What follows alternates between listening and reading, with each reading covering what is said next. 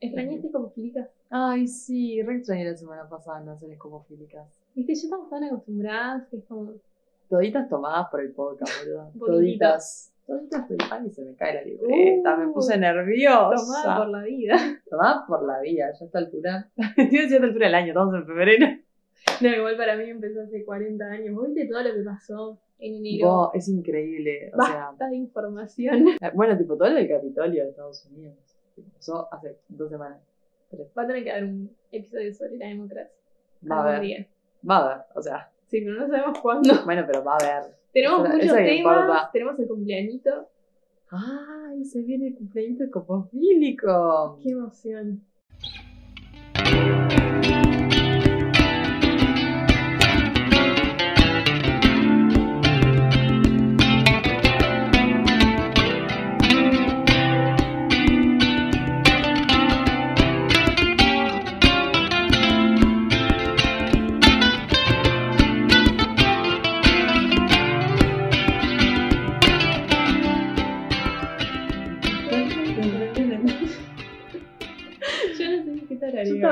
yo tarareo cualquier cosa que no es la música del podcast. Juan, perdón. Juan Domingo, perdón. tipo. ta. Bueno, ¿cómo estás, Aus? Bien, Mary, ¿vos cómo estás? Bien, la verdad. eh, me comí tremendo desayuno hoy. Estoy con la panza llenita. Bien, me encantó el efecto de sonido. Contrátenme para hacer tipo efectos.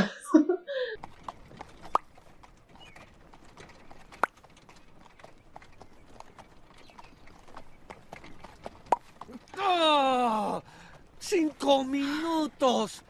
¿Podrías dejar de ser burro por solo cinco minutos? Bueno, para mí ya es ir directo al grano hoy, porque venimos con un tema que mm, hay que decirlo, hay que atajarnos ya de entrada, que es que es uno de los dilemas más grandes de la filosofía hasta el día de hoy, o sea, no hay una respuesta, es como cuando nos metimos con la libertad, son esas preguntas y esos temas de los que venimos hablando desde el principio de los tiempos y todavía no tenemos muy claro qué es, qué es el alma. Por si no, no leyeron el título y no vieron la fotito del capítulo. Me da miedo que alguna persona religiosa llegue al podcast porque buscó el alma en Spotify y le saltó esto. Perdón, andate. Eh, andate ahora, por favor, porque esto se va a poner tiempo. peor. Esto no, eh, ya, ya perdimos contra Dios, o sea, ya nos fuimos al infierno, quédate tranquila. O sea, si existe, nos Porque igual dije, quédate tranquila, o sea, religión la asocia a una mujer, tipo mujer religiosa. Ah, yo estaba pensando en personas. Que Claro. personas se conjugan femenino, ¿no? Ah, yo también. Atajate así. Yo No, también. no, igual en serio. Eh, pero sí, yo creo que si efectivamente existe un alma, el infierno nos está esperando con dos tronos sí, enormes. literal, Game of Thrones, o sea, nosotras. Pero bueno, Me encantó usar una referencia de una serie que no. Que no viste. Mm. Es que sí, no tiene sentido lo que No. dijiste. Pero fue como Game of Thrones, me giré un trono, perfecto, yo llegué. Mejor vamos con las cosas que sí, más o menos sabemos. Vos decías que es una discusión que empezó desde el principio de la Sí. filosofía y sí, más allá de que recorrió distintos nombres, cuando hablábamos de lo natural hablábamos de esto de que estaba asociado a veces a esta idea de esencia, como que nuestro na- nuestra naturaleza humana esconde una esencia y ha adoptado distintos nombres, pero en definitiva siempre fue el alma, ¿no? Como esa cosa más allá de lo corpóreo y eterna que nos trasciende, pero que a la vez supuestamente nos hace únicos e irrepetibles. ¡Ay! Bueno, yo como ya me parece que se empezó a hacer costumbre en el podcast, traje, consulté en realidad a nuestra querida RAE y descubrí que hay más de 15 definiciones de lo que es el alma en la Ah, RAE. qué. Igual, a ver, hay una que habla como del alma individual, otra que habla como del alma eh, más plural, o sea, adjetivo, sustantivo. Pero traje tres que me parecen interesantes. Porque aparte me parecen interesantes por cómo van avanzando. La primera que creo que es la más eh, estructurada de todas, que dice pero no dice nada, es principio que da forma y organiza el dinamismo vegetativo, sensitivo e intelectual de la vida. Que igual si la pensamos un poco está muy asociada a los tres tipos de alma que Aristóteles definía que existían, ¿no? que son justamente el vegetativo, el sensible y el eh, consciente, digamos. Pero es como esto, la, la toma el alma como un principio. La segunda es, en algunas religiones y culturas, sustancia espiritual e inmortal de los seres humanos. Bien, me gustó lo de en algunas culturas, por lo menos se bajó por ese lado. En algunas religiones, en algunas culturas, como la tiro. La nuestra. ¿Qué? Tenemos un problema de sonido, chicos. Y la tercera me parece fascinante. La definición que da de alma es vida humana. El ejemplo que da es arrancarle a alguien el alma. ¿Y qué pasa ahí? ¿Te morís? ¿Cómo te arranco el alma? Tipo, me da tipo, de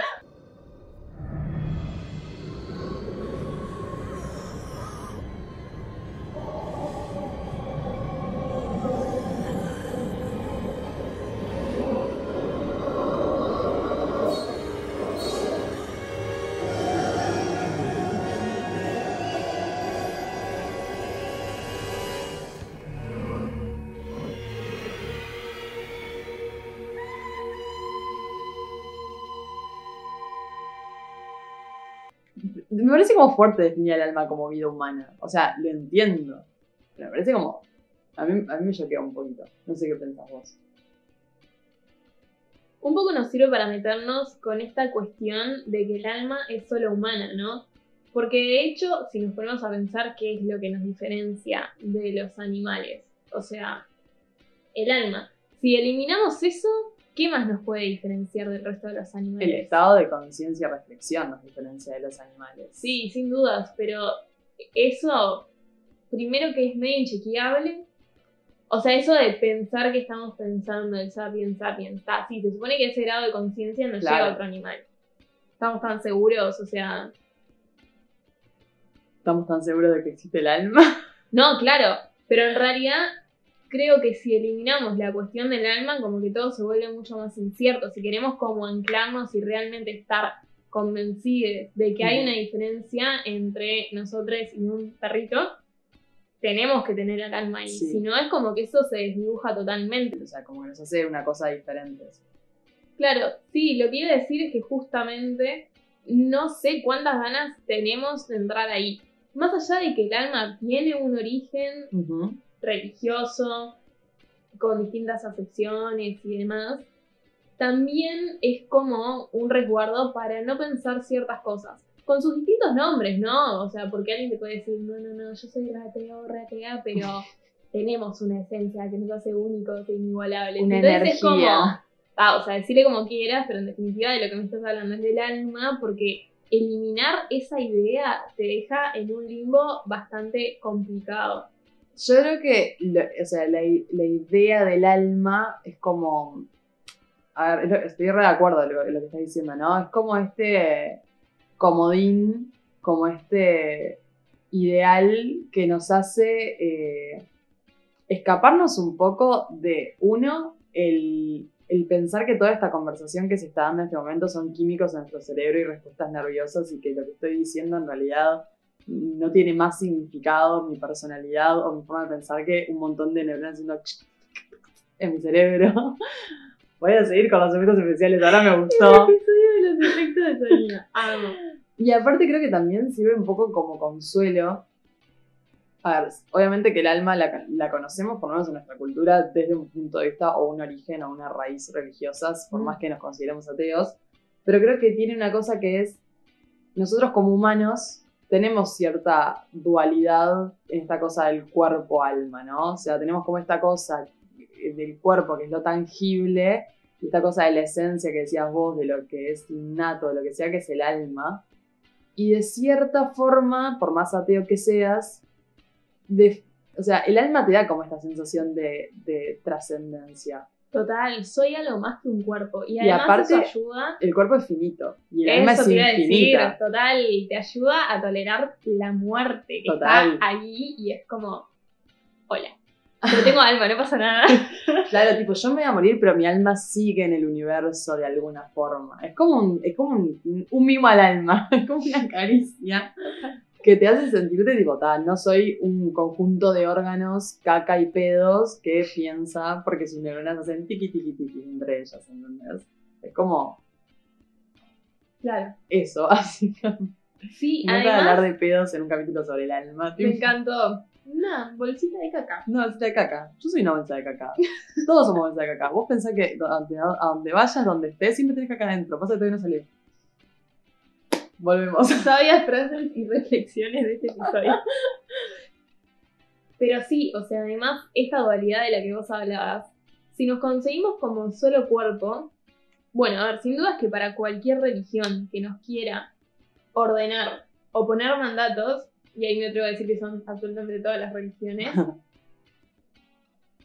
si eliminamos este dualismo, ya no tiene sentido, porque ¿cuál es el argumento para mantener el cuerpo, que es el ámbito de lo pecaminoso? O sea, la carne. A mí me encanta que además en español no tenemos una forma de decirle, ¿viste? Como flesh. Sí. Es como, le decimos carne, pero como si fuera meat. O sea, Claro. eh, carne Porque que comemos y Asociada carne. a la carne capaz carnal, como a lo carnal, digamos. Claro, pero me encanta que en inglés tengan una Sí, sí, sí, palabra específica para la carne humana, porque es como otra cosa y es eso, es bien el ámbito de lo pecaminoso. Entonces, ¿cuál sería el argumento como para contener los deseos de la carne? Y que hay un alma que trasciende todos esos deseos, que está más allá, que es más importante, que va a seguir cuando nuestro cuerpo ya no siga, entonces para cuidar como el templo Mm. ese, nos tenemos Sí, que hay un- portar de determinada forma, ¿no? Porque además hay alguien siempre que te dice cómo portarte.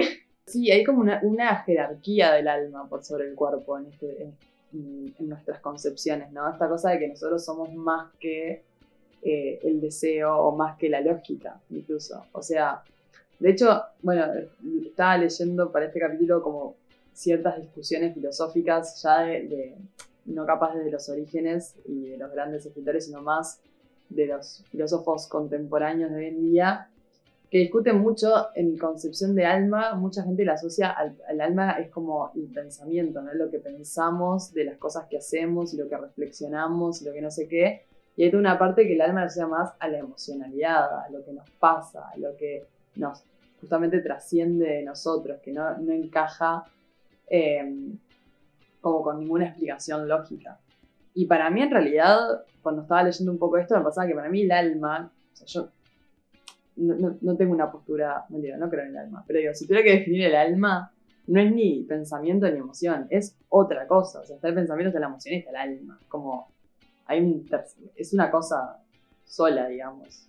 Sí, es que me parece que es un poco contradictorio, si bien entiendo la necesidad de hacerlo, buscar definir el alma si justamente lo que se ha defendido a lo largo de los tiempos para justificar la existencia del alma es que es algo que no se No puede, explicar. definir. Y después te encontrabas con todas estas definiciones. Bueno, yo te comentaba el otro Mm. día, veré, te caga de risa, Eh, el tema este de que se buscó justificar mucho me científicamente el alma me encanta. y que durante mucho tiempo, y al día de hoy las viejas lo siguen diciendo, pero bueno, las viejas se las respeta, ya hablamos de este Ah. tema, que el alma es algo que está adentro nuestro y que por eso cuando morimos pesamos un poco menos. Sí, Entonces- 21 gramos menos. Sí, sí, sí. eh, es la teoría de los 21 gramos. y- leenla, pues. o tres cuartos de onza. O tres cuartos de onza. Sí, o sea, como las personas pesaban 21 gramos menos después de morir, se concluyó que el, que el alma pesaba eso y que lo que había pasado es que el alma había abandonado ese cuerpo que había muerto.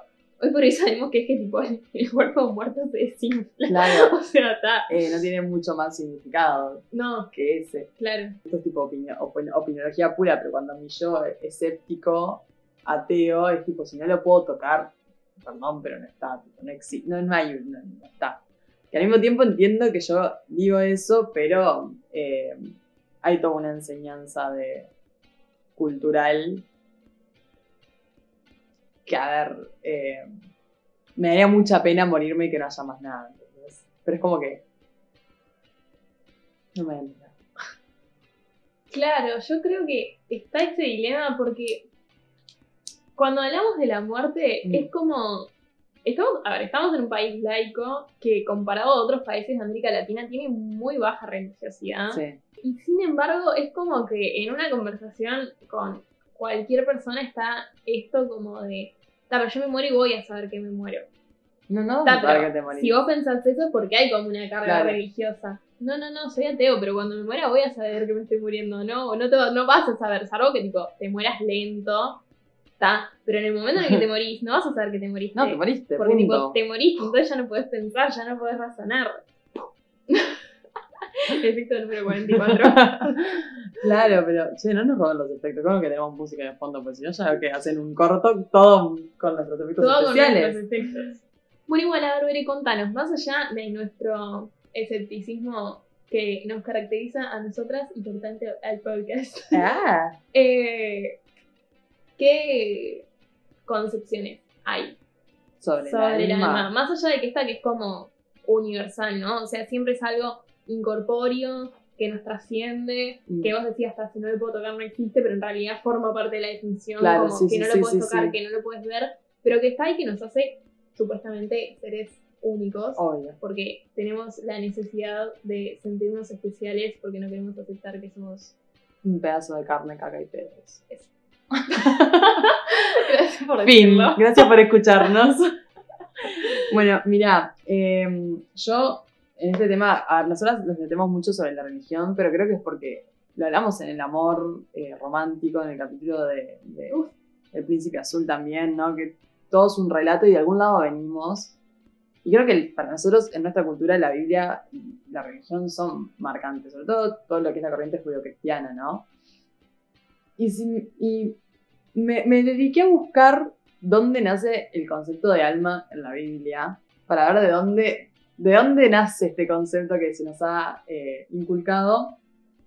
Y en el versículo de Génesis 2.7 podemos encontrar, el mismo en el capítulo de la creación, o sea, ya desde el creacionismo, lo siguiente.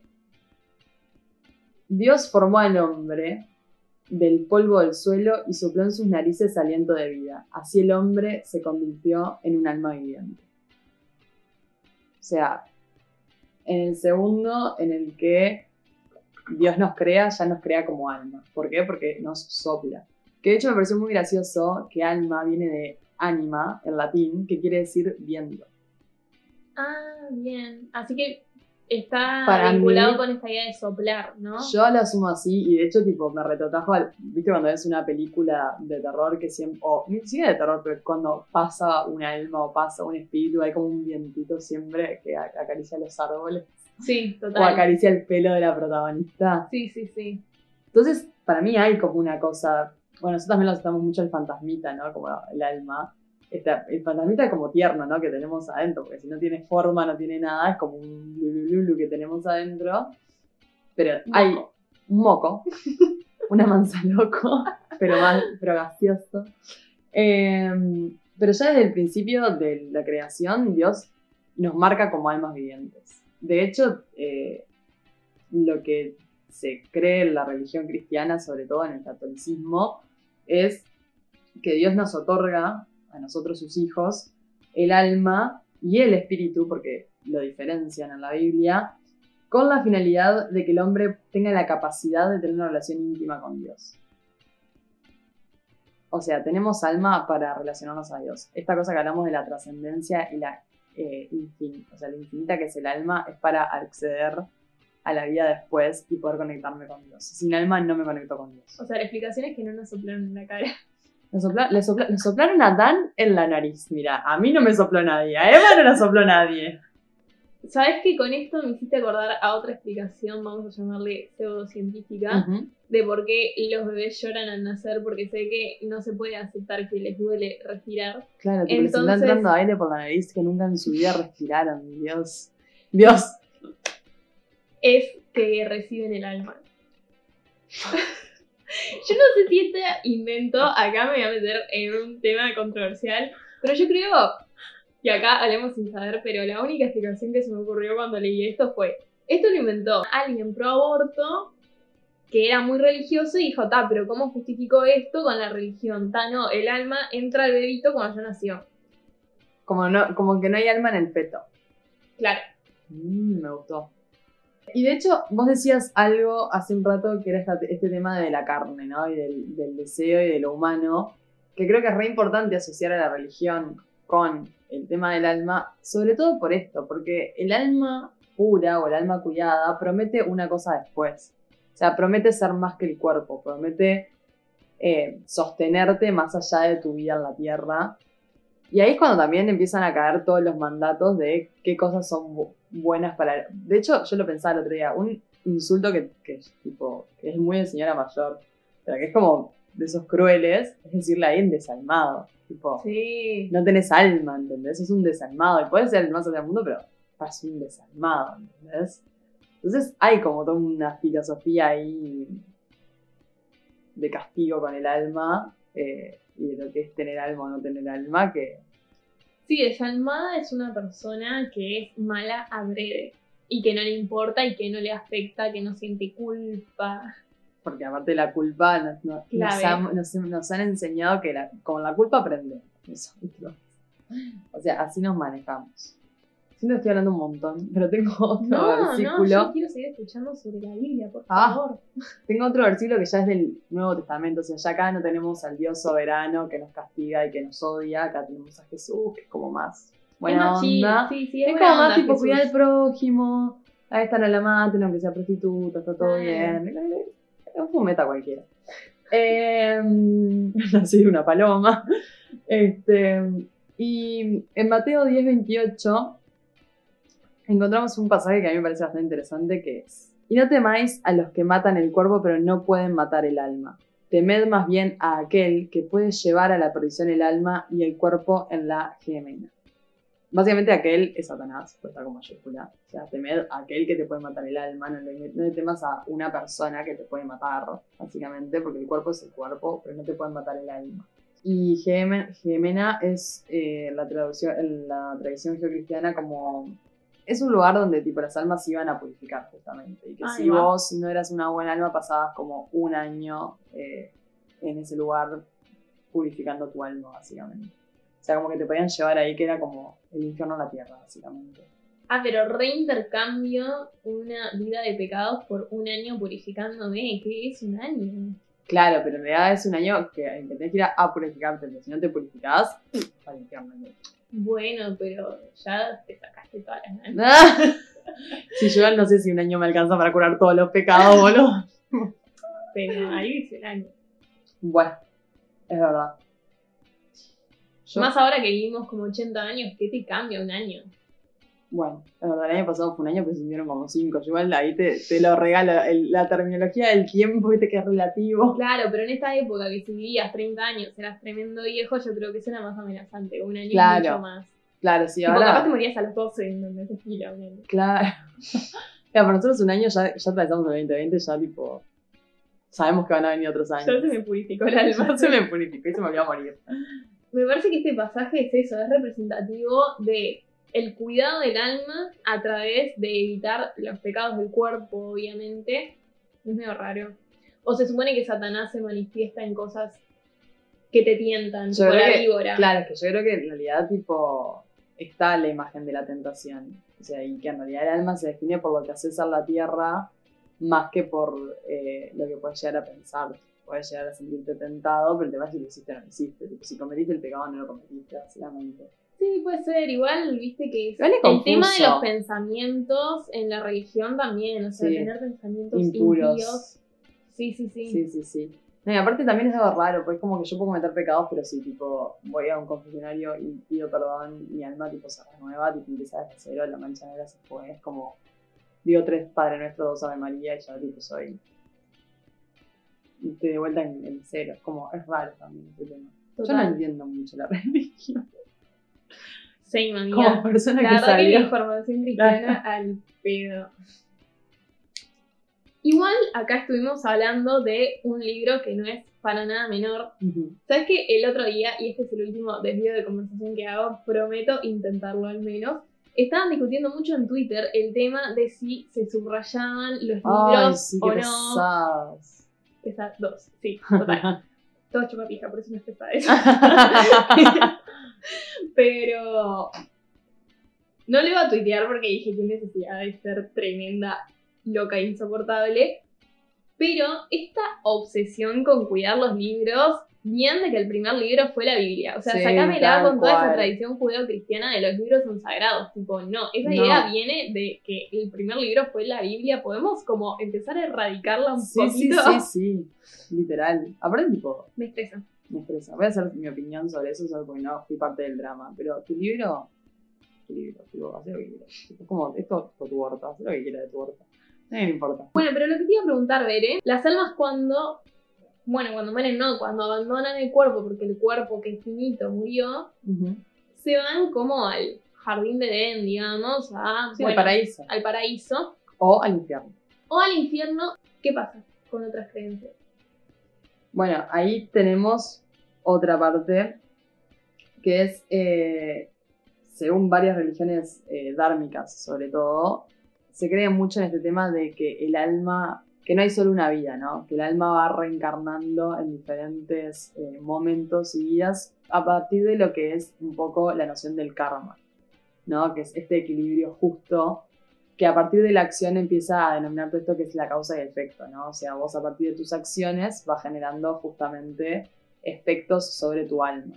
Eso te lleva a que, por ejemplo, si en determinada vida hiciste determinadas cosas, estás generando un karma malo o un karma bueno, y tenés que ir compensándolo hasta que esos dos karmas estén nivelados, y ahí realmente esa es la trascendencia a ser parte del universo y ya como dejar de existir como alma. Pero en realidad lo que, la concepción es como completamente diferente, no es el alma atraviesa este cuerpo para justamente aprender todo y, y elevarse, sino que es el alma hace todo un recorrido, o sea, la vida pasa por el alma y no por el cuerpo, o sea, no, no es esta vida la que tenemos, sino esta alma que tenemos que cuidar.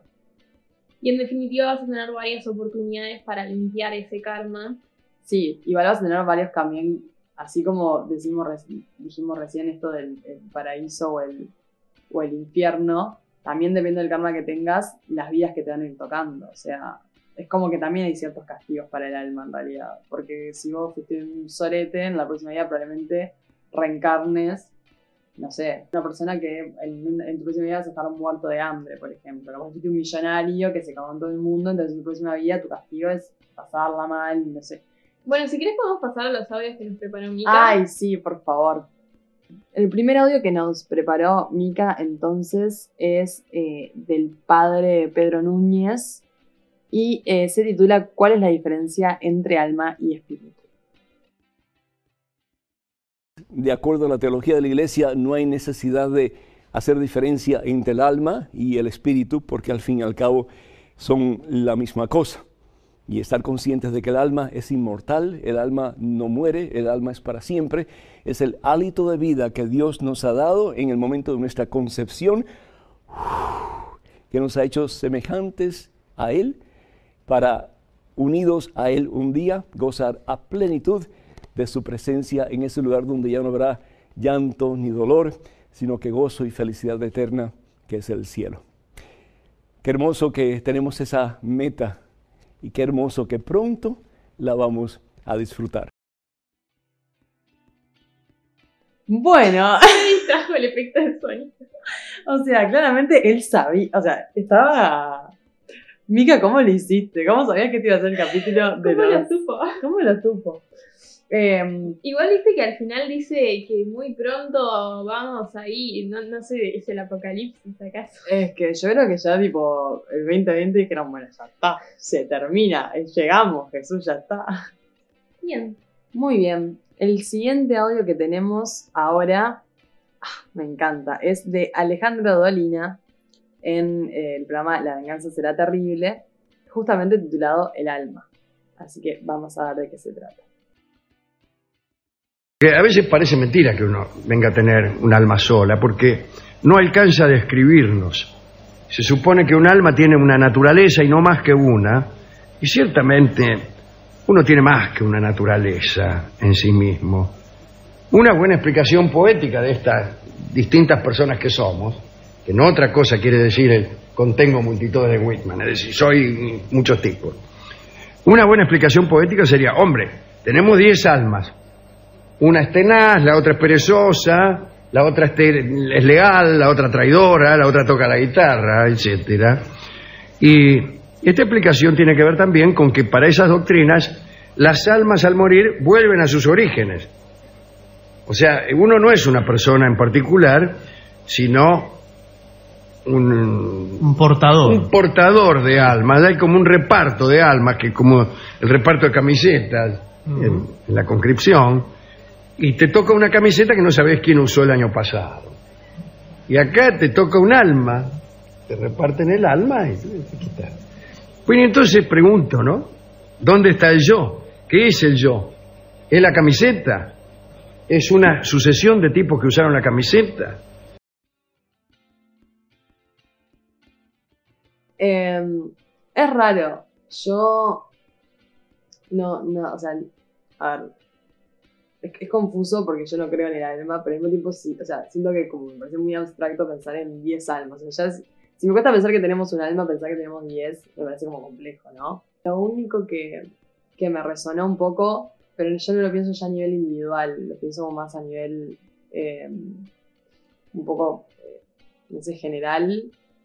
Que es cuando, o sea, esta cosa sobre todo de la camiseta, o sea, me, me retrajo por eso, ¿no? De que puede ser tipo- Lo pienso en que sí lo que tenemos es el alma impuesto en otras cosas. Sí, es que más allá de que hablemos del alma individual, como que siempre también estamos hablando, creo que en poesía, literatura, y eso lo encontramos un montón, el alma de las cosas, Sí, el alma de la música, el alma de un cuadro, siempre como que lo usamos, al usarlo como sinónimo de esencia, terminamos acreditándole alma Sí. a un montón de cosas. tal cual, tal cual. Rarísimo esto igual de que otras personas hayan usado la camiseta antes, esa parte no la entendí. Esa parte no la entendí, pero te bancamos, Dolina.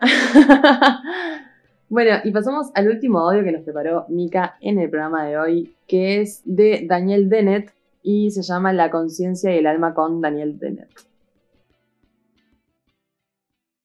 periodista americano H.L. Macon dijo una vez que para cada pregunta difícil y realmente complicada existe una respuesta simple y es la equivocada.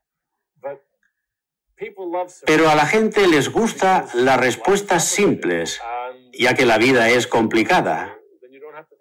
Y si se tiene una respuesta simple no se tiene que pensar.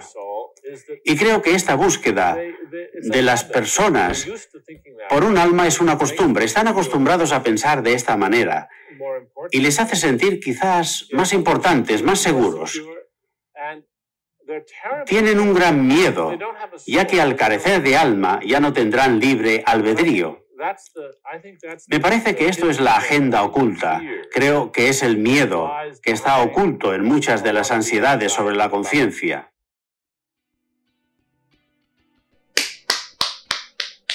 Estoy de acuerdo. Es un poco lo que estábamos hablando antes, ¿no? Esta cosa de la búsqueda por definir o por sentir que tenemos almas y esta necesidad de justificar nuestra existencia por algún lado. O sea, si existimos tenemos que existir por algo, tipo, dame un motivo.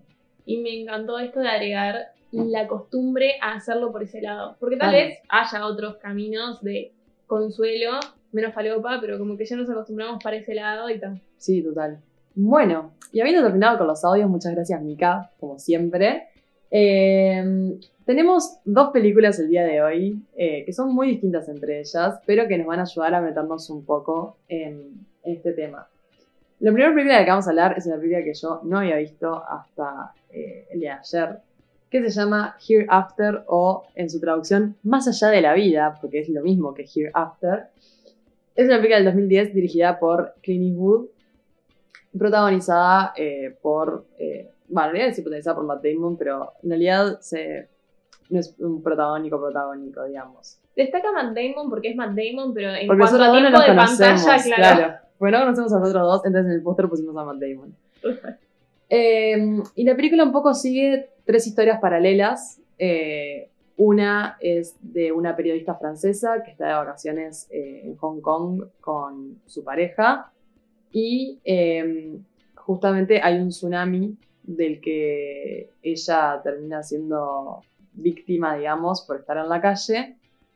Y en el momento en el que ella queda un poco sumergida y todo, tiene como cierta mm, cierto despertar o cierta conciencia sobre su alma. Ella sobrevive, vuelve a Francia y queda con esta idea. En paralelo seguimos la historia de Matt Damon, que es, eh, bueno, tiene como cierto don de psíquico, de conexión justamente con lo espiritual, eh, que está un poco eh, tratando de alejarse de eso, porque justamente el, tener este poder, digamos, o estas visiones, lo hace muy, le hace muy difícil relacionarse con otra gente, pero que está presionado por su hermano a que eh, siga como este camino de medium, de psíquico, para ganarse la vida, digamos. Y por otro lado tenemos la historia de dos gemelos que tendrán 12 años, nunca se especifica la edad, pero supongo que tienen entre 10 y 12 años, que son muy unidos, son bastante diferentes. Uno es como re charlatán, re para afuera, re todo. El otro es mucho más tímido y vive en un contexto bastante crítico con su madre. Y un día, eh, justamente por un accidente, el gemelo mayor, digamos, fallece. Y mm, cuando fallece su hermano, él también es separado de su madre. Entonces, seguimos un poco toda esta historia. Y este niño busca un poco reencontrarse con su hermano o volver a tener algún tipo de conexión con su hermano a partir de ir a charlas de mediums y demás. Y un poco vemos el desarrollo de estas tres historias. Ah, vos que la recomendaste. ¿Cómo, ¿Cómo te sentís respecto a esta película? Yo es una película que había visto hace muchísimo tiempo. A veces lo que hago cuando no se me ocurre de qué película hablar es la típica buscar en Google en este caso, películas sobre el alma. me aparecieron cosas tan chotas y esta no estaba. No. O sea, se me ocurrió después. Pero me aparecía igual comer, rezar, amar y no me aparecía. Basta, basta, basta. Pero en serio, incluso me apareció una página, la primera que me saltó era algo así como películas para reencontrarte con el significado de la vida. Yo puse películas sobre el alma, porque el primer artículo que me sale es esta chotada. Entonces, en realidad, me pasó que me acordé de esto es una película que yo había visto cuando salió, o sea, hace mucho tiempo. Era muy chica, una década. Pero me había quedado como esta idea que me gustaba mucho, o, la recordaba como que me gustaba mucho, de que todas estas personas que habían tenido un contacto con la muerte, bueno, eh, esta muchacha que tuvo el accidente en el tsunami, lo había tenido en carne propia, como mm. que había estado muerta por un momento, entonces había tenido contacto con el más allá. Sí, el personaje de Matt Damon también. Matt Damon había sufrido lo mismo y cuando era más chiquito, ¿no? Y por eso le había quedado como esta habilidad de conexión con ese más allá.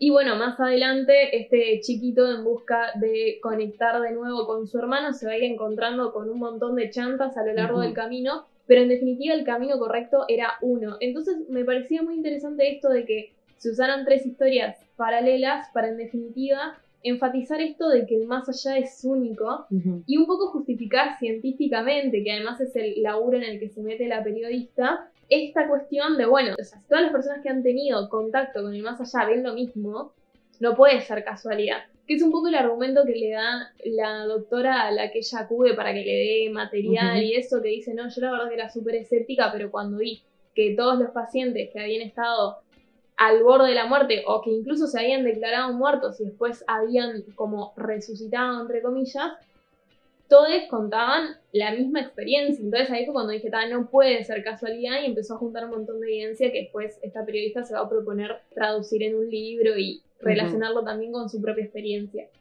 Pero está, o sea, si lo pensamos así en términos de alma, me parece que aplica perfecto porque para hacer una película sobre el alma tenés que unificar la idea de a dónde nos vamos, de dónde venimos y qué pasa. O sea, es necesario crear un mundo en el cual eso sea coherente. Y me parece que en ese sentido funciona, más allá de que ahora cuando la volví a ver me pareció una película re paloma y ahora tengo algunas preguntas para hacerte sobre eso. Pero sí le doy esto, ¿no? Como la capacidad de creación de un mundo visualmente y en un término lógico también, donde hay almas. O sea, vamos a algún lugar cuando morimos. Total. Es que a mí me pasó, bueno, que yo la vi por primera vez, que sí, me pareció como una película bastante palomera. y aparte, tipo, tiene como cosas que tipo. Pero, um, Clint, ¿por qué dijiste esto? Pero, además, tipo, es la película menos Clint Eastwood del universo. Porque mira que Clint Eastwood es un buen director. Pero esto es tipo, ¿por qué está Clint Eastwood acá y Matt Damon? No sabemos. Eh, igual Matt Damon tiene mucha película, palo. Pero bueno.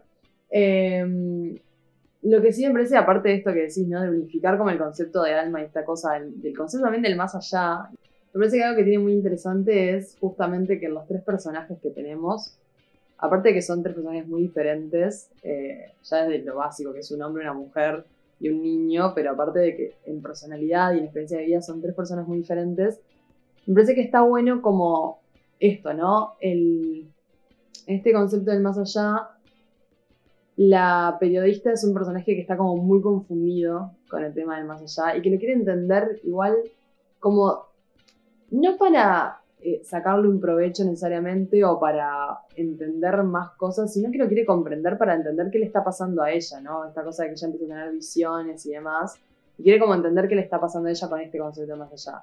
Matt Damon es un personaje, Matt Damon, el personaje de Matt Damon es un personaje que tiene este contacto directo con el más allá, que ella incluso eh, incontrolable, o sea, toca a una persona y ya siente cosas, y sin embargo está como todo el tiempo tratando de huir de eso y escaparse de eso, y el niño justamente no sabe si hay un más allá, pero quiere llegar a, con, a conocer, o sea, quiere que, que exista y quiere llegar. Entonces, son como diferentes acercamientos y diferentes posturas para esto, ¿no? Para también creo representar diferentes cosas, como lo que hablábamos hoy, esta necesidad de justificar que existe un más allá, o que incluso, por ejemplo, pasa mucho en el personaje de Matt Damon, que justamente al ser eh, cínico, de hecho en un momento conoce a una chica que le invita a salir y le confiesa esto de, que es cínico, eh, que también como que todo, o sea, hay como una cosa inherente a, la, a, a, a, los que lo rodean, que es que todos quieren que él sea su médico, o sea, todos quieren saber qué hay en el más allá, todos quieren saber una respuesta, todos quieren saber si alguien les va a hablar. Y es como algo tan inherente del ser humano, tipo, a ver, yo no creo en nada, pero si me decís que sabes tipo de astrología, te voy a preguntar, ¿qué quiere decir mi carta astral? ¿Entendés? Es como esa cosa de la curiosidad. Eh, y creo que justo con el personaje este que él se empieza a relacionar con esta chica, se ve algo muy claro que es justamente la necesidad de, de que tiene el ser humano de querer saber, pero que cuando sabes no querés saber más. Entonces, en ese sentido, para mí, no es una gran película, capaz que no tiene el mejor guion o no es algo excepcional, pero representa cosas, o sea, va por algo y lo hace bien, digamos. O sea, por lo que está yendo, lo cumple. Sí, yo le doy eso, le doy que realmente es una película que tiene sentido. Ahora, lo que quería preguntar, ya metiéndonos más con la película en sí, más allá de esta cuestión del alma. ¿Me parece que el guion tiene sentido? No. O sea, el guion es tipo, voy a poner tres situaciones X y voy a hacer que convivan en paralelo y acá hay que ver, pero en final se van a tocar las tres. Está, igual era obvio. O sea, no está Obvio. quemando nada. Pero a mí Pero es lo como- que me mata un poco, porque vos podés hacer tres historias que se crucen y bueno, O remarlas paralelas, como incluso que podés. no- nunca se cruzan, lo puedes re llevar adelante. Pero pasan un montón de cosas que están injustificadas. Sí. Y, o sea, el encuentro es como re arbitrario. O Mm. sea, ¿por qué justo se encuentran ahí? ¿Por qué justo Matt Damon viaja para ahí? Que es justo donde viaja. O sea, como que está. Pero también hay cosas como que hubiese estado bueno que tuvieran sentido. Sí. Y me parece que esto es algo que vi yo y capaz no es así. Pero me parece que a través de la cámara y a través de la puesta en escena quisieron justificar cosas del guion que no estaban justificadas. A ver. Por ejemplo, que el personaje de Matt Damon decidiera tomar clases de cocina de noche y no clases de macramé, me parece que es algo completamente arbitrario y que no tenía ningún sentido No. con el personaje. Sin embargo, en los momentos en los que está con la chica y se van turnando para vendarse los ojos y probar cosas, Mm, hay saltos de eje constantes. sí. Como esto de sentir algo que está más allá de la vista. Y es como, o sea, se renotó que no pensaste lo de la cocina, pero después te iluminaste en el momento y dijiste, ta, no, vamos a hacer esto porque va a quedar re bien. Y queda horrible porque son saltos de eje que quedan espantosos, tipo, y es obvio que no fue sin querer porque es Eastwood, o sea, seguro en el momento dijo, pa, qué genialidad hacer un salto de eje acá. Ay, yo editando, después me un corte y me cuenta que salté todo el que tipo, pero mira, pero quiere decir que el personaje se está sintiendo perdido, no entendiste nada, lo que quise decir. Claro, pero en el caso de Clint Eastwood, es obvio que fue a Sí, propósito y dijo, esto es una genialidad porque significa que en este momento están conectando con algo más allá de sus sentidos. Y es como, Clint, Clint. quedó como el culo. No, aparte, tipo, me lo reimagino que a Clint Eastwood le cayó este guion y dijo, dale, sí, caía todos los días, diga, sí, dale se dan un beso. Estaba tipo re podrido, o sea, no sé por qué, o sea, realmente no tiene una justificación de por qué lo hizo. Pero es una película que existe y que nos sirvió además para hablar de esto. Sí, yo creo que eso, que es- tiene un mérito, que es esto, o sea, habla de un tema y lo, y lo, y lo- y lo aborda como lo quiere abordar. Después podemos decir si está bien o mal, si nos gusta más o menos, pero lo aborda como lo quiere abordar el tema, justo del más allá y demás. Creo que también, en ese sentido, se basa como demasiado en, esto, ¿no? En esta búsqueda de los tres personajes por su identidad o por su la necesidad de respuestas o lo que sea. Que en realidad, tipo, al ser esa como el centro, medio que no te importa demasiado ningún personaje. Porque en realidad te importa más eh, entender con ellos, eh, saber si el niño se va a encontrar con su hermano, digamos, saber si Matt Damon va a decidir seguir por este camino o no, saber si la periodista va a publicar este libro o no, pero no te interesa más, o sea, no te interesa mucho ellos. De hecho, una vez que se encuentran los personajes al final, o sea, perdón por el spoiler, una vez que se encuentran los personajes al final y se cruzan los tres, ya no te importa la película. Tipo, ya el final, que aparte es el final más paloma del universo, tipo más cursi, efectos tipo. Nada, faltaba que cantaran ángeles. eh, ya no te importa, ya, tipo, ya terminó, ya, ya está, ya cumpliste. Sí, es que un poco te genera la expectativa de que se van a cruzar. O sea, el niñito lo tenés constantemente buscando en Google a ver qué psíquico sí, lo sí, puede sí, ayudar. O sea, Es obvio que iba a llegar a Matt Damon en algún momento. Obvio. Que no sabes cómo lo van a hacer porque uno está en Londres y el otro está en Estados Unidos, pero está.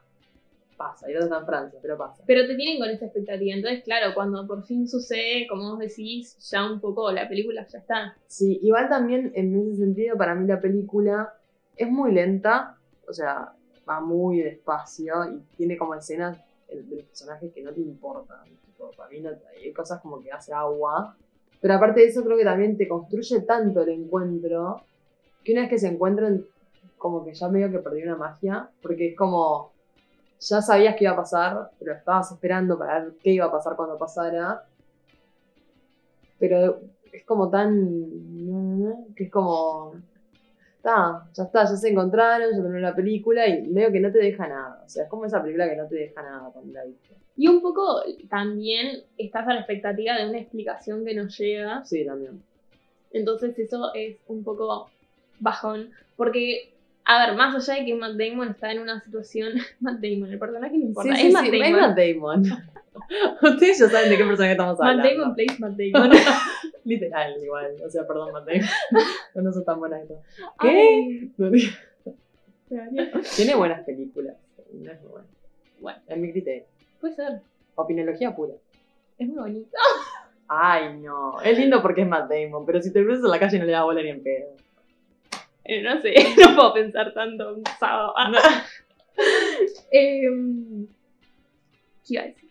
Que Matt Damon un poco acepta esta condición de no lo entiendo, porque en definitiva lo tiene desde re chiquitito. Sí, Pero la periodista está buscando una explicación. sí. Entonces un poco como que vos tenés ganas de hacer ese recorrido con ella y llegar a la explicación, un poco enterarte qué fue la evidencia esta mágica que supuestamente Claro. juntó. Podés tipo contarme una partecita, por lo menos son carpetas y carpetas y carpetas Claro. y no me podés leer ni una página.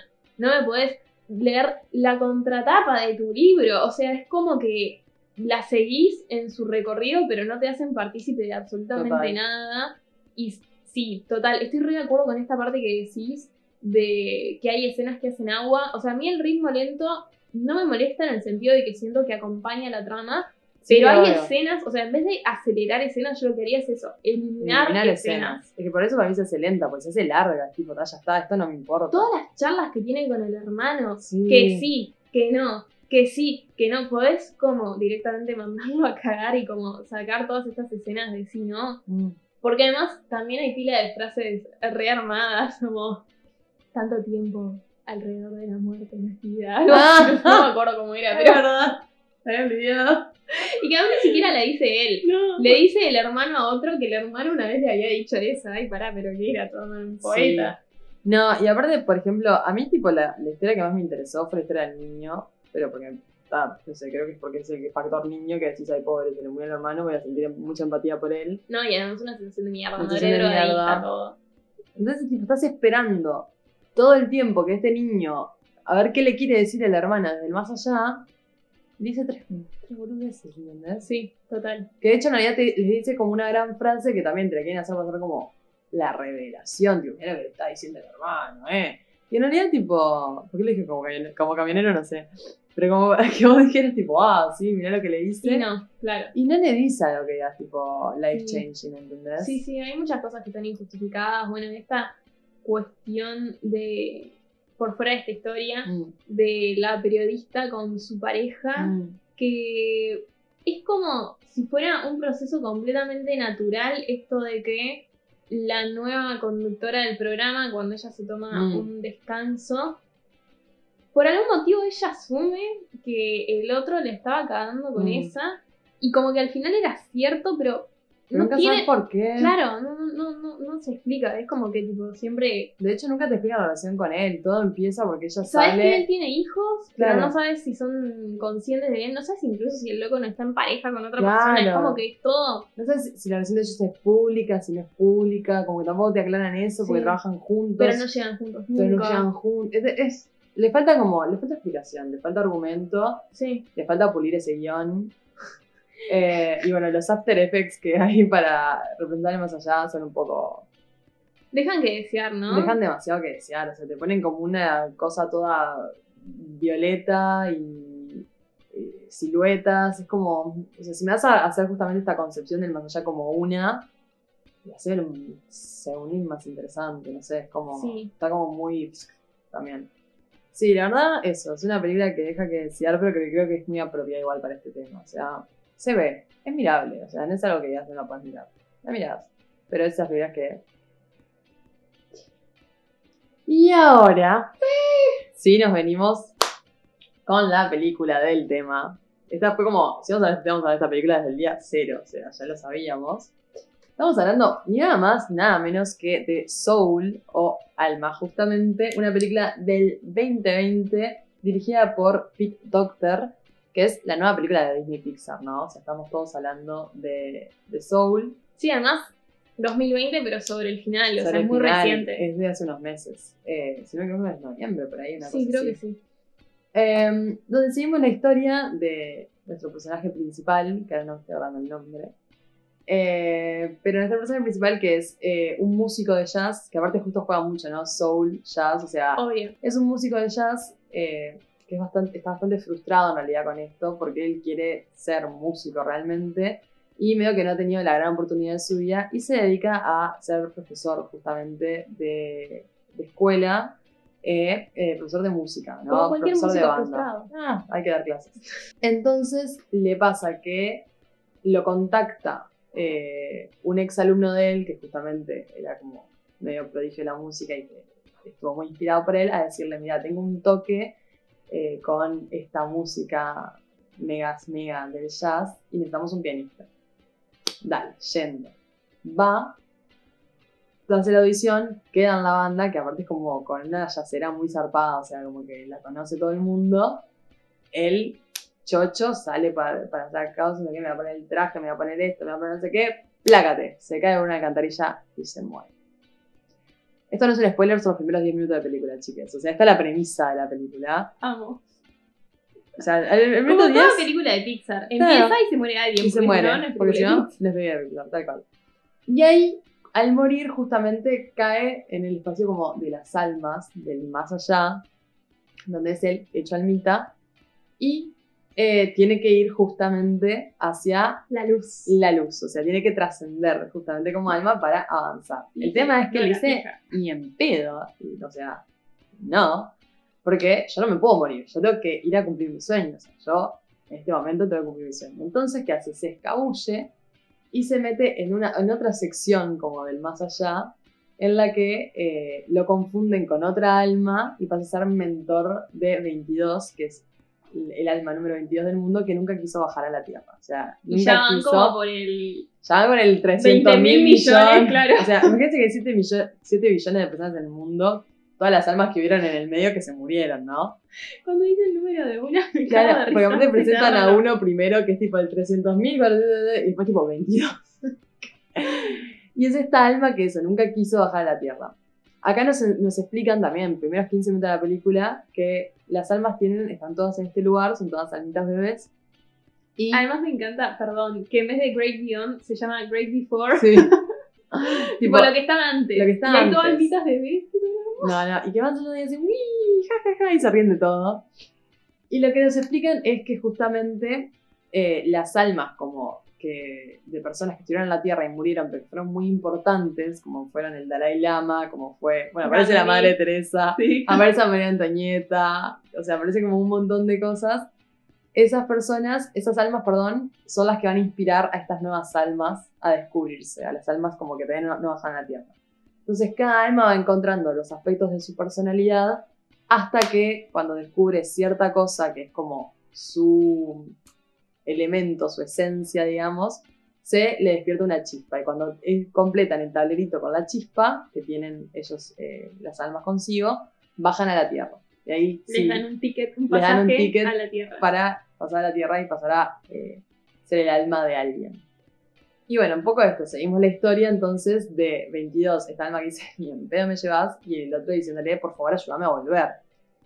Y ahí empiezan a pasar un montón de cosas. Que no quiero quemar porque es muy divertido de ver. Es genial. Es O sea, vuelven a la Tierra, pero en los cuerpos equivocados. Hay todo un quilombo. Pero en definitiva sí, o sea, la premisa a mí ya me parece brillante Mm. en el sentido de, bueno, hubo un alma que no quiso bajar y a ver qué pasa. Pero además está todo muy bien construido, ¿no? En este lugar, las almas primero pasan por un proceso de personalidad que entran a distintas casitas y es buenísimo porque de pronto ves un alma re tierna y lo mandan tipo a, a una casita y cuando sale dice, sí, yo voy a ser muy violento y es tipo, pero sos hermoso. Aparte les asignan rasgos de personalidad, porque hay unos personajes que son los Sherrys, que son tipo todo, eh, o sea, son como los que organizan un poco todo. Eh, que Sí, tal- además que dice que son como seres que están más allá de la comprensión Claro. humana y además los dibujan en dos dimensiones, sí, es es- genial. y que van cambiando de Entonces dice, bueno, lo que solucionamos es que nos digan Sherry. Claro, porque está, es el nombre que pueden usar todos. Eh, y está buenísimo porque es como que les asignan personalidades. Entonces, eso, están las almitas bebés y dice, yo soy manipulador y violento. Y es tipo, ¿por qué? Y además que hay una Sherry que es como la que empuja a los bebitos Sí. a que se vayan a cada uno a una casa y lo hace re desproporcional. Sí. Tipo, manda a 12 a una y a 2 a otra. Pero después, claro, está como esta parte única de descubrir un talento o no sé qué que complete tu personalidad y dé lugar a que vos tengas ese ticket a la tierra. Y un poco lo que va a hacer la película es ir reflexionando acerca de si esta cosa que te hace completo es realmente tu misión en la vida o simplemente es un rasgo más de tu personalidad. Claro, la chispa, lo que ellos le dicen la chispa. Y eso es lo que va a desarrollar toda la película. Aparte de esto, que está el Great Beyond y el Great Before, que me parece brillante, hay como un lugar que es un poco un limbo en el que tenemos de todo. Y para mí, no sé para vos, Veré, pero para mí, de todas las cosas que hay construidas en este mundo, es la más brillante de todas. Sí, definitivamente. O sea, creo que igual está muy cabeza a cabeza con el Great Before, pero sí, sí. O sea, me parece que es. ¿Qué pasa? Este es un espacio justamente que es a donde van las almas, pero que en realidad no es ni las almas que van a ir a la Tierra ni las almas que volvieron de la Tierra. Se junta de todo. Se junta de todo, por ejemplo, en un momento tenemos un barco donde tenemos una que está meditando en el Tíbet, otro que está meditando en Los Ángeles y otra que está también, no sé, en no sé dónde, y como están meditando, sus almas en realidad trascendieron y están en otro plano, pero sus cuerpos siguen en la Tierra. Y después descubrimos que uno de ellos, que además es el capitán de este barco, como en el que está toda la gente que está meditando y eso, el capitán es uno que está en una esquina random de Nueva York moviendo un cartel y se ve que entra como en trance, trance. y eso lo hace elevarse y llegar a ese plano. Pero después hay otra gente que Sí. llega, que es, por un lado, cuando las almas de las personas, cuando están haciendo algo que les gusta mucho, como que se elevan y quedan en otro plano, que un poco es lo que nos adelanta la película, porque cuando el personaje está haciendo la audición de Ujú. jazz, se eleva a ese plano, Sí. solo que él no lo No sabía. sa- o sea, nadie lo sabe en la película, Claro. lo, entendemos después. Pero parece que eso, cuando haces algo como que te gusta mucho y entras en esa especie de trance, también te elevas, pero en vez de ir a este barco quedas como flotando en unas constelaciones, Sí. auroras hermosas. Y también abajo, que es un poco lo que se dedica a ayudar este capitán, están las almas Perdidas. perdidas. Exacto, que están, además estéticamente está muy bien logrado, porque es Mm. como el alma, pero alrededor tiene como un montón de tierra negra que se fue endureciendo, parecen como unas rocas Sí. gigantes. Y, y que tiene que ver con angustias y un montón de cosas que no dejan liberar su alma. Es buenísimo cuando liberan a una y vemos como que se va, o sea, la liberan en el sentido de que le explotan como toda esa cobertura que tiene y el alma vuelve a, baj- a bajar al cuerpo. O sea, claro, imagínense si el alma está ahí es porque la persona está sin alma Claro, Está desarmado. como muerta en vida. Entonces el alma le vuelve a bajar al, al cuerpo y resulta que era un oficinista y tipo, cuando le baja el alma es como, ¿qué estoy haciendo con mi vida? No, y aparte tira empieza a abrazar a todos, tipo, los amo. Y todas las computadoras a la mierda. es Claro, buenísimo. es como ese momento en cuando estás acá, pero no, y ya tipo te rendiste, como con buscarle un propósito a la vida, quedas como un alma perdida, básicamente. Y esto justamente que están elevados, porque están meditando, porque son monjes, porque no sé qué, están buscando ayudar a estas almas perdidas a que no se queden ahí. Igual creo que está, o sea, de eso, me parece, o me parece una película brillante. Creo que la historia en sí no es algo tan wow, sino la ejecución es tipo increíble, o sea, la ejecución es la que le hace una gran película. Yo le decía a Agus que quedé choqueada porque me pareció una película re adulta, o sea, es una película para niños mayores de 7 años, y para mí tiene como, toca temas tan sensibles y aparte tiene chistes tan adultos, por momentos, que, que era como, tampoco creo que esto sea una película para niños. Y al mismo tiempo, tiene una cosa muy interesante a mí que es que te, que te cuestiona un montón. O sea, sobre todo el personaje de 22, creo que es el personaje que viene a cuestionarte. Tipo, a decirte, pero cuál es el propósito, pero por qué esto, pero por qué lo otro.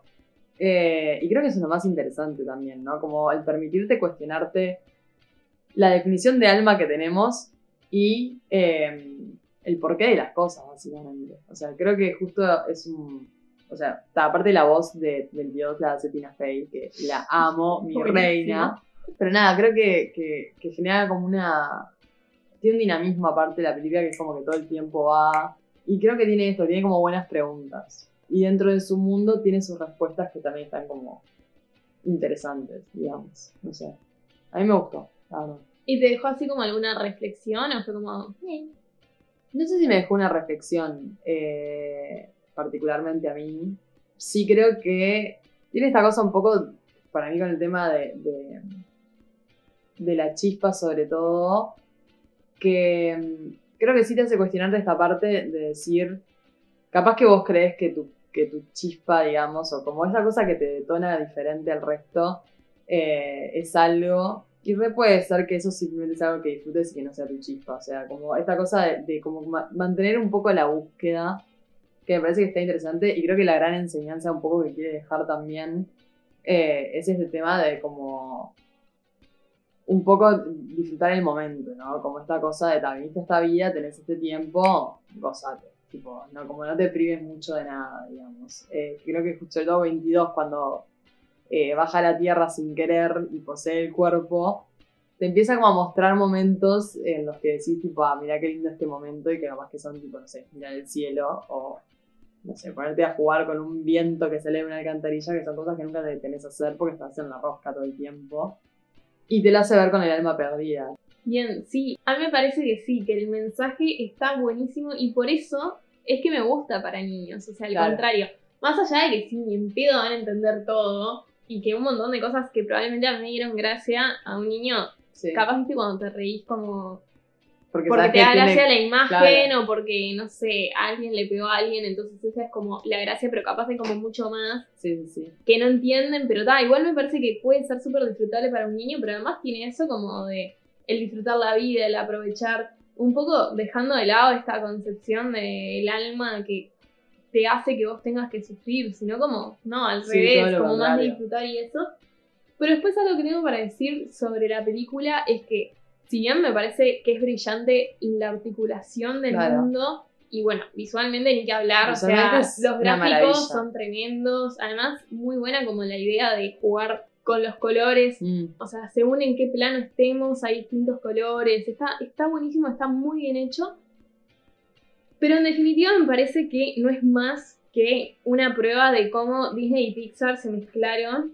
Entonces tenés por un lado la algo que para mí es la premisa básica de Pixar, que es que, que se muere alguien al Mm. principio y a partir de eso queda algún personaje amargado que va a ser acompañado por otro hasta Obvio. desarrollarse y terminar en otra situación. Total. Esa es como la fórmula básica de Pixar. Total. Y después está Disney, que algo que mm, después de abandonar como toda la época de princesas, o sea, bueno, ahora tiene enredados, valiente, todo Mm. eso, pero las princesas más clásicas, una vez que superó esa etapa y que superó también Bambi, Dumbo y toda esa Ah. cosa que nos mataron del dolor, se abocó a hacer películas con mensajes. Sí. Entonces me parece que es súper claro esto, la conjunción de esos dos mundos, Pixar y Disney, que dio lugar a una película que esto, tiene un mundo genial, pero como vos decís, la historia capaz no es algo wow. O sea, en definitiva, es una historia súper sencilla Claro. metida en un mundo que está de más. Es que yo creo que es eso, tipo, es un, es un guion re sencillo, pero lo ejecutaron tan bien que tipo eleva la película. Claro. O sea, yo sé, no sé. Es como, siento que, que es eso, que a veces no necesitas un gran guion con un montón de saltos y vueltas y esto y aquello, si lo ejecutás más allá de su, de su potencial, digamos, ya tipo, levantás un montón, porque vos, o sea, la historia es como muy básica, pero ya el mundo te está tra- transmitiendo otras cosas, ya los personajes con sus formas te están transmitiendo otras, entonces eh, siento que ahí es donde gana. De hecho, creo que lo, lo menos interesante que tiene a nivel estético y a nivel de construcción de mundo es, el mundo humano. O sea, Sí, vos querés, cuando vas al mundo humano, querés todo el tiempo que vuelvan. Es como, está, está, está. Bueno, y un poco con eso creo que, que cubrimos el tema alma. Esperamos que lo haya disfrutado. Yo la verdad que disfruté mucho este capítulo. Aparte hablamos de todo, de Disney, de Dios, de Clint Eastwood. O sea, tuvimos un popurrí. Disney, Dios y Clint Eastwood, la tríada de la religión. va re como. Dios Padre, Espíritu Santo, Dios. Hijo. Eh, Es la nueva tríada, ¿tá? me encanta, nueva vida de Twitter. Así que nada, espero que les haya gustado. Nos pueden eh, seguir en todas nuestras redes sociales. ¿Cuáles son, Agus? Tenemos Instagram y Twitter, ambas son arroba. ¿Y dónde nos pueden escuchar, Veré? Nos pueden escuchar por todas nuestras plataformas, Spotify, YouTube, Apple Podcast, Google Podcast. Todas las pueden encontrar en el link que está en nuestros perfiles de acá de Ciraus. Y nos vemos el próximo domingo. Hasta el próximo.